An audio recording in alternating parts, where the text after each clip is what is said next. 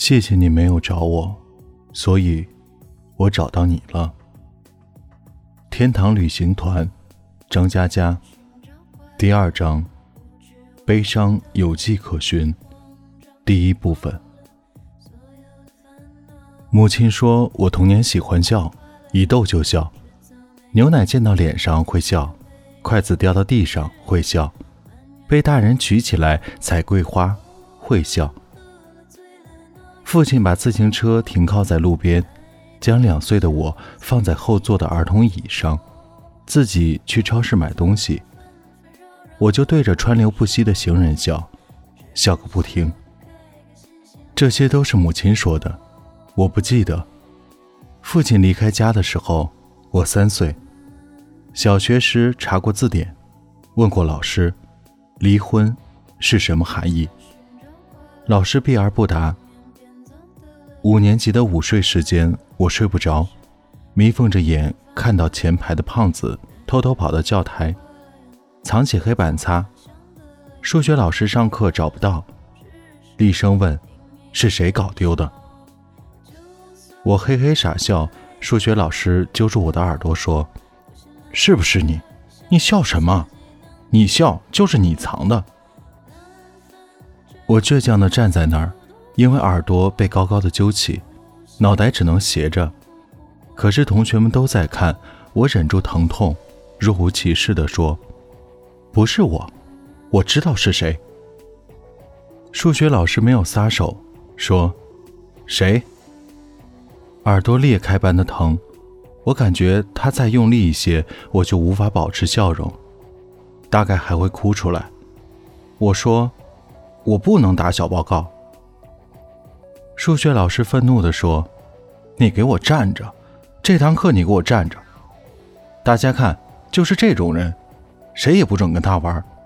对这种人，只有一种办法：大便也要离他三尺远。”同学们哄堂大笑，我看见胖子笑得特别开心。放学路上，我刚走出校门，被人一推，摔进花坛。枝叶划破了脸，胖子从我原本站立的地方跳开，挤进一群同学中，他们一块指着我大喊：“大便也要离他三尺远！”不能表现的狼狈，可是我吐出的口水都带着血沫。在他们更加大声的欢笑中，我甚至闻到了臭味，因为袖管上蹭着一坨狗屎。我想冲他们笑一笑，失败了。小孩子奋力掩饰着自己的狼狈，失败了。我一路哭着回家，右胳膊平举，袖管粘着狗屎。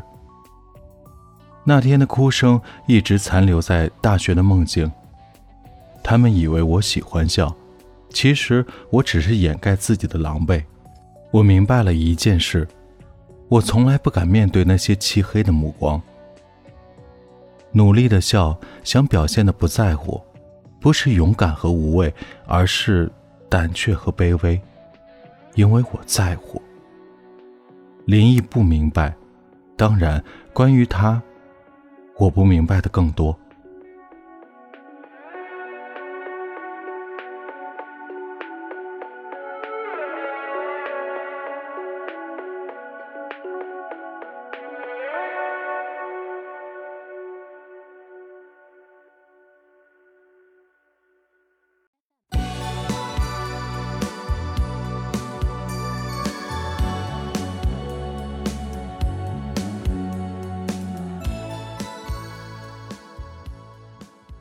毕业之后，我和林毅很快结婚，在大学谈了三年，过程断断续续。我们就读的二本，他从外地学院专升本过来，在食堂认识。当时我刷饭卡，余额不足，身后排着就是林毅。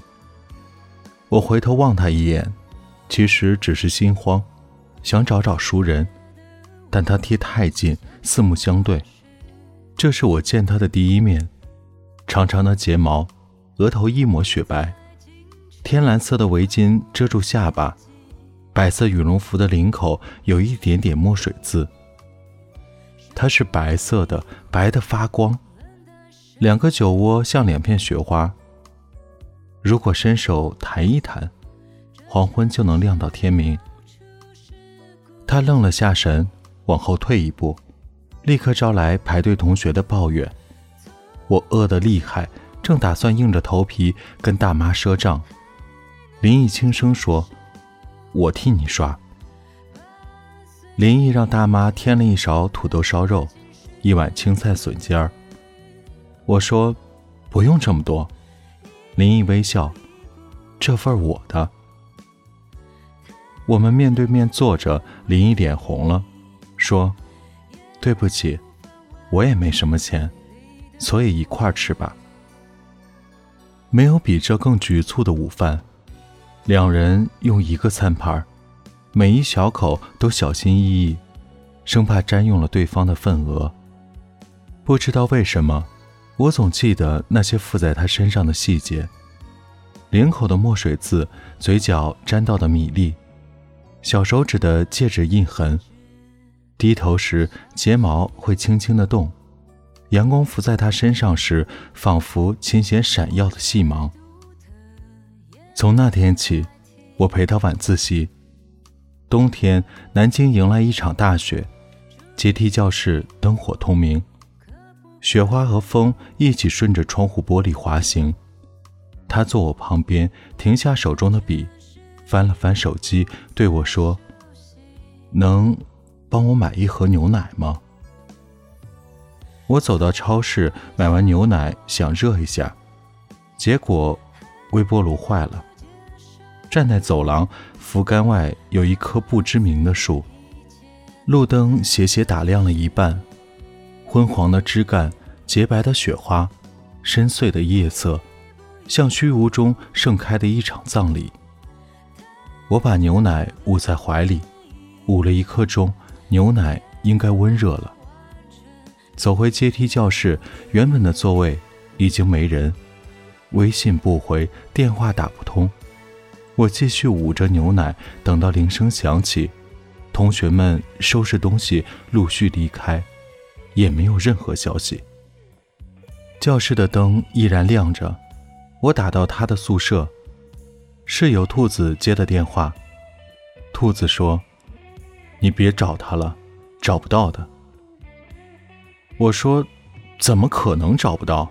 我会一直找。”兔子说：“他刚收拾东西搬到校外去住了。”我说：“那我也要去找他。”兔子说：“他不是自己一个人。”我说：“为什么？”兔子说：“唉，算了，告诉你吧。他以前读的学校有男朋友，现在她男朋友也专升本考到咱们学校来了。”我说：“为什么？”兔子沉默一会儿说：“昨天他站在阳台，站了很久。我给他拿外套过去，才发现他一直哭。所以，你也别逼他，你。”不是他的未来。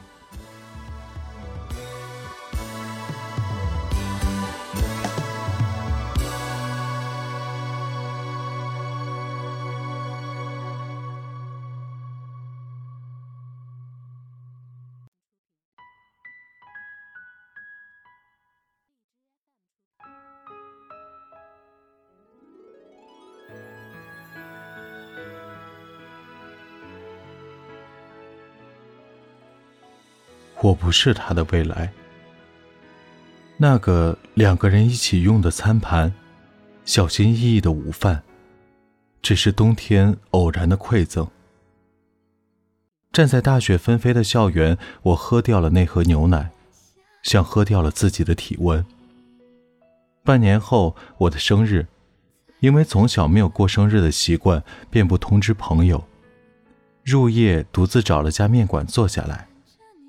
老板端给我热气腾腾的面条，我刚拿起筷子，旁边传来女孩的招呼声：“老板，这里加个鸡蛋。”我几乎怀疑是幻听，慢慢扭过头，林毅说：“对不起，我也没钱，只能给你加个鸡蛋。”我慌忙低头，眼泪不受控制的坠落。林毅说：“谢谢你没有找我，所以，我找到你了。”我脑海一片空白，正如这半年生活也是一片空白。双手颤抖，想问：“你回来了吗？你还要走吗？”这些问题一个都没有问出口。其实他消失的那段时间，我每天从早到晚都在想：他和他在一起的时候，会为他夹菜吗？两人会有说不完的话吗？他对我说过的，也会跟他说吗？林毅坐到我身边，轻声地说：“生日快乐啊，送一礼。”毕业前，宿舍空空荡荡。人去楼空，原本堆满杂物的房间只剩下静默的阳光。我找过几次工作，母亲说不如回家做饭馆生意，至少收入有保障。这些不是我想要的生活，甚至是我心中试图摆脱的底色。没有去过四海，穿过四季，谁也不想困在出生就挣扎的原地。一家廉价的宾馆，林毅抱着腿坐在窗台上。破损的窗帘随风摆动。郊区的夜毫无起色，远处几点灯仿佛凝固在无限的黑洞里。他的背影单薄又脆弱，玻璃倒影中我看不清面容。他说：“真难啊，再试试。”我说：“一定行的，大家都一样。”他说：“如果我没有能力在南京待下去，你会不会养我？”我说：“会。”他说：“从小我就发誓，长大绝对不过苦日子。你知道我家的条件有多差吗？你知道我除了上大学就没有办法走出来吗？”你知道对我来说专升本有多难吗？我突然想起来，林毅每日雷打不动的晚自习，写满备注的笔记，以及我们唯一一次逛街，他买的唯一一件碎花长裙。我千辛万苦走到这里，最后就去了你家的饭馆。你做厨师，我当服务员吗？我说不会的。他回过头，脸上全是眼泪。他说：“宋伊里，那我们结婚吧。”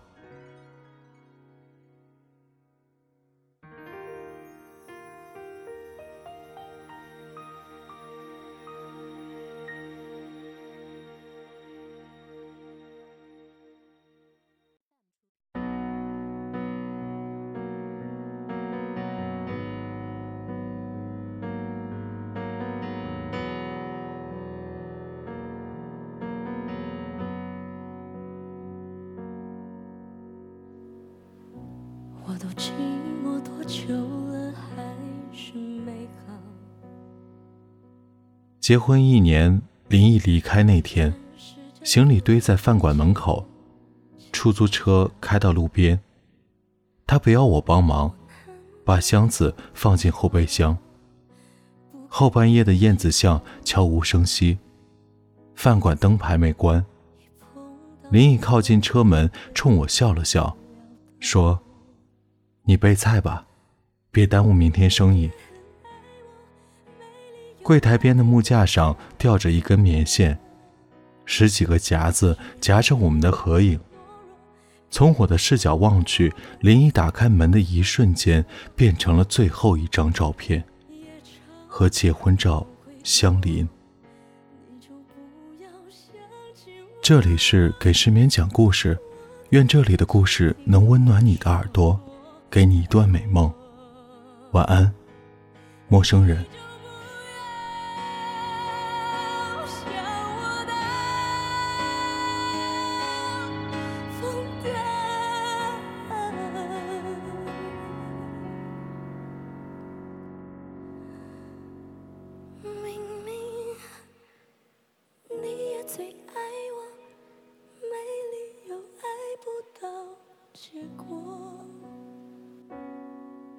只要你敢不懦弱，凭什么我们要错过？夜长梦会多，你就不要想起我。